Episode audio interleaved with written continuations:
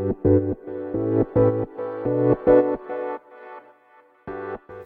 はようございます。なつきです。今日はね LINE 登録についてねお話していこうと思います。これはあの SNS とかのねプロフィールに皆さんね LINE 登録とかまあその何かしらねリンクを貼っていると思うんですけど、まあ、インスタとか見ているとまあ他のツールもそうなんだけど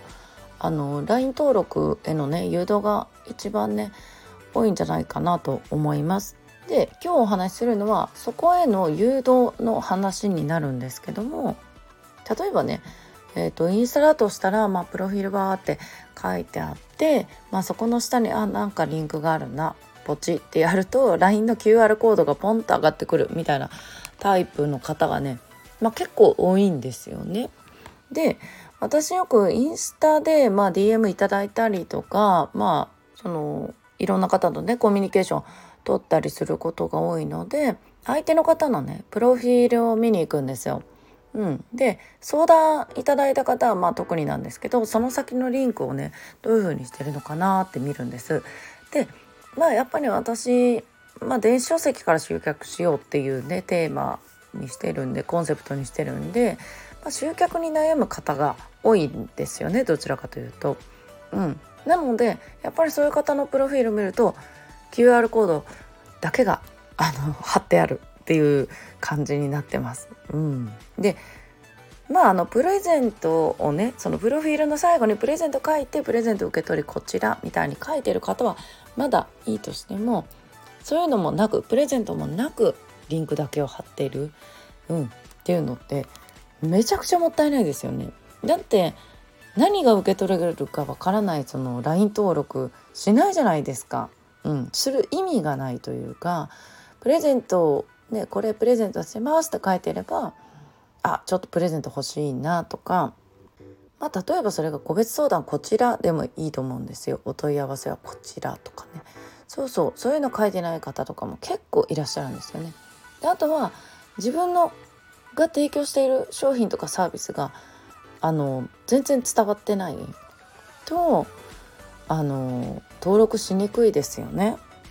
で私よくその他の人、まあ、相談に来られる方以外も自分があちょっとこれ面白そうだなと思って見ることも結構あるんですよ私。どんなサービス提供してるのかなと思って。で見るんだけどやっぱりどんなサービスかわからない。それが分かるページが載ってないっていうことも結構あるんですよねそうで多分ご本人さんはなんか普段の投稿で伝えていってるみたいな感じなんだけどもやっぱりどうしてもインスタの投稿ってそのじっくり文字とか文章をね読まないじゃないですか。だしあの投稿1回の投稿で伝えられることって限られてますよねその分量的にも。そうだからどういうサービスしてるかっていうのはそうすごくね分かりにくい状態になってる方が非常に多いなと思います。そう。もちろんね私も最初はねそうだったんですよ。まあそういうふうに教えてもらった 3,、ね、3年ぐらい前かな。とかってなんかプレゼントこちらって LINE の QR コードみたいなのが普通だったんだけどもやっぱりそれじゃあなかなかね登録までねつながるっていうの難しいんですよね。そうあとやっぱり何が提供できるか、ね、この人はどういうサービスをねしているのかっていうのがそう伝わらないと私みたいにねこう興味を持って見に行ってもそうサービス申し込めないっていう状況になっちゃうんですよね。うん、せっかくねあの見てもらおうと思ってね SNS 投稿してるなら、まあ、なおさらそこはねしっかり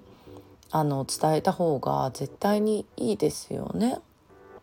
で電子書籍をね出版する方の中にも出版するっていうのがゴールになっちゃってその先の集客につなげるっていうところに手を抜きがちになっちゃうんです。で何回言ってもそれがねそうできない方とかいらっしゃるんですよね。そうだからゴールを絶対忘れちゃダメなんですよね。SNS もそうだと思うんですけど